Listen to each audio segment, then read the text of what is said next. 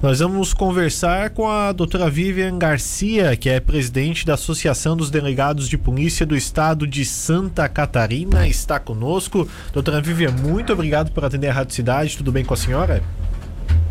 Tudo bem, graças a Deus, levando dentro do possível. É uma satisfação estar com vocês. Muito Bom, boa tarde. Um assunto muito importante, né, doutora Vivian? Os delegados deram início à operação padrão aqui no estado de Santa Catarina. Conta pra gente um pouquinho melhor o que é essa operação e o que vocês estão brigando nesse momento. Então, na realidade, uh, nós estamos num movimento denominado Mov Segurança em Alerta, que significa e qual o objetivo dele? Uh, significa justamente sensibilizar o governo do estado de Santa Catarina sobre a importância da segurança pública civil. Quem é a segurança pública civil? É a Polícia Civil, com todas as suas carreiras, é o Instituto Geral de Perícias, Perícias e a Polícia Penal. Então, o nosso objetivo com esse movimento é sensibilizar o governo do estado para que ele realmente efetue um diálogo.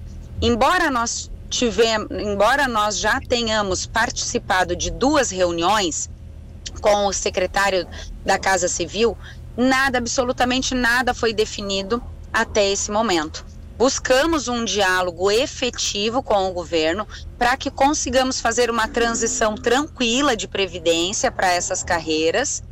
E sim, entendemos que é necessária uma reforma, só que nós não podemos dizer que uma parte do efetivo, somente uma parcela pequena, é culpada pelo rombo da Previdência, que está aí há décadas. Então, é isso que nós desejamos: justiça, dignidade aos policiais civis que atuam aí no combate, no controle da criminalidade dia a dia. Bom, é, como a senhora falou, já houve conversas com o governo do estado, mas essa manifestação de vocês surgiu alguma outra possibilidade de conversa com o governo do estado nos próximos dias? Estamos aguardando esse movimento do governo agora, porque nós das categorias já havíamos formalizado uma contraproposta para ser analisada que o governo tem ciência. Então nós precisamos agora de um movimento de contrapartida à nossa proposta por parte do governo. Pois até então nós não conseguimos realmente negociar. Embora tenhamos tido essas duas reuniões, não conseguimos enfrentar efetivamente o assunto e chegar numa discussão em face dele. Então é isso que nós desejamos, é por isso que estamos agora, juntamente com a Polícia Penal em estado de alerta, demais instituições, aguardando para que até segunda-feira haja uma sinalização aí positiva do governo e possamos resolver isso o mais breve possível. Pois é, é, é, essa grande dificuldade que vários setores estão tendo, né, Vivian? É, não é só a, a, Polícia Penal de Santa Catarina que tem essa, essa situação, os delegados também. A, vários setores estão tendo essa dificuldade de diálogo com o governo e a reforma está em cima. Vocês buscam também contato com outras autoridades, deputados estaduais também que possam ajudar o setor de vocês? Sim, sim, foi denominado pelo próprio governo como interlocutor da reforma para a segurança pública civil, o deputado Maurício Scudilac, que está tentando buscar esse diálogo, esse diálogo efetivo. É isso que nós insistimos em dizer. Nós precisamos enfrentar o assunto e não somente fazer reuniões que não nos levem a lugar nenhum. Então, nós precisamos efetivamente chegar num ponto, discutir o assunto com seriedade, com comprometimento sempre com vistas ao benefício do cidadão catarinense. A reforma está aí, ela existirá. Desde o mês de setembro de 2016 já existe a previdência complementar do nosso estado. Portanto, qualquer cidadão que ingressa no serviço público desde o mês de setembro de 2016 já é regime geral da Previdência. Todavia, nós temos que olhar para esses servidores que estão há 10, 15, 20, 30 anos no serviço público contribuindo para sobre a alíquota máxima para ter uma integralidade e paridade no final da sua carreira, mas que temos então que fazer um meio termo. Como fazer essa matemática? Então é nesse contexto que nós precisamos dialogar. pois desde janeiro, de, de, de setembro, desculpe, de 2016, nós já somos regime geral.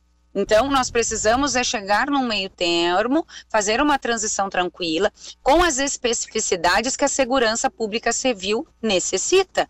Pensão por morte, idade mínima, para quem ficará a paridade e integralidade, como que essa, essa, isso vai acontecer. Então, são esses detalhes que nós precisamos verificar. E é isso que nós desejamos: negociar esse texto da Previdência para que não haja nenhum tipo de embate ou prejuízo para nenhum dos lados.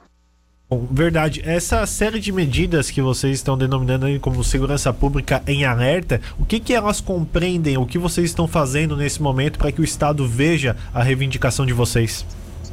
Então, o primeiro ponto foi a entrega dos nossos coletes e algemas para mostrar que efetivamente a segurança pública atua numa linha de frente e sem esse nosso material de trabalho. E com base no que é dito de que ah, somente outras instituições teriam periculosidade e teriam risco na sua atividade, então nós tivemos esse movimento aí de sensibilização ao governo do estado Estamos trabalhando normalmente, evitando as atividades externas, mas sim atuando, atendendo o cidadão que tanto precisa do nosso trabalho e buscando esse diálogo. Então, com o governo, deixando sempre as portas abertas para que consigamos chegar num, num, meio termo aí que seja positivo para todo mundo e que não somente o servidor da segurança pública civil seja penalizado nesse processo. Doutora Vivian, a ADEPOL tem um número de pessoas que seria afetada com a reforma da Previdência Estadual da categoria de vocês? Então, na realidade, a categoria de três instituições, né? A Segurança Pública Civil, ela tem aproximadamente 6.500 servidores total no nosso estado. Esse é o número da Segurança Pública Civil. A Polícia Civil, por exemplo, ela, ela tem hoje aproximadamente 3.300 policiais para estarem aí no estado como um todo. São então é uma parcela pessoas, né? pequena do, do funcionalismo. Sim, mas ainda um número bem expressivo de pessoas que, que serão impactadas no Estado né, com, com, com, essa reforma, né? Sim, na realidade, nesse contexto completo, nós temos os servidores que já possuem todos os requisitos aposentatórios e que não estão na atividade. Então, esses basicamente também não seriam amplamente afetados. Nós temos aí uma projeção aproximada de 50% desse efetivo que vai se aposentar aí ao longo de 20, 30 anos, né? Então a gente só precisa fazer essa transição de quem entrou até 16, até o ano de 16, com regras específicas nessa transição e a partir de então, o servidor que ingressa a partir de agora, ele já contribui para o SC Prev, que é a previdência complementar do nosso estado. Perfeito, doutora Vivian, muito obrigado pela sua participação conosco. Nós seguimos acompanhando essa situação. Assim que tiver alguma informação a mais, pode repassar aqui também para a gente da Rádio Cidade. Mas muito obrigado pela sua participação conosco. Eu que agradeço e estamos sempre, sempre à disposição. Muito obrigada.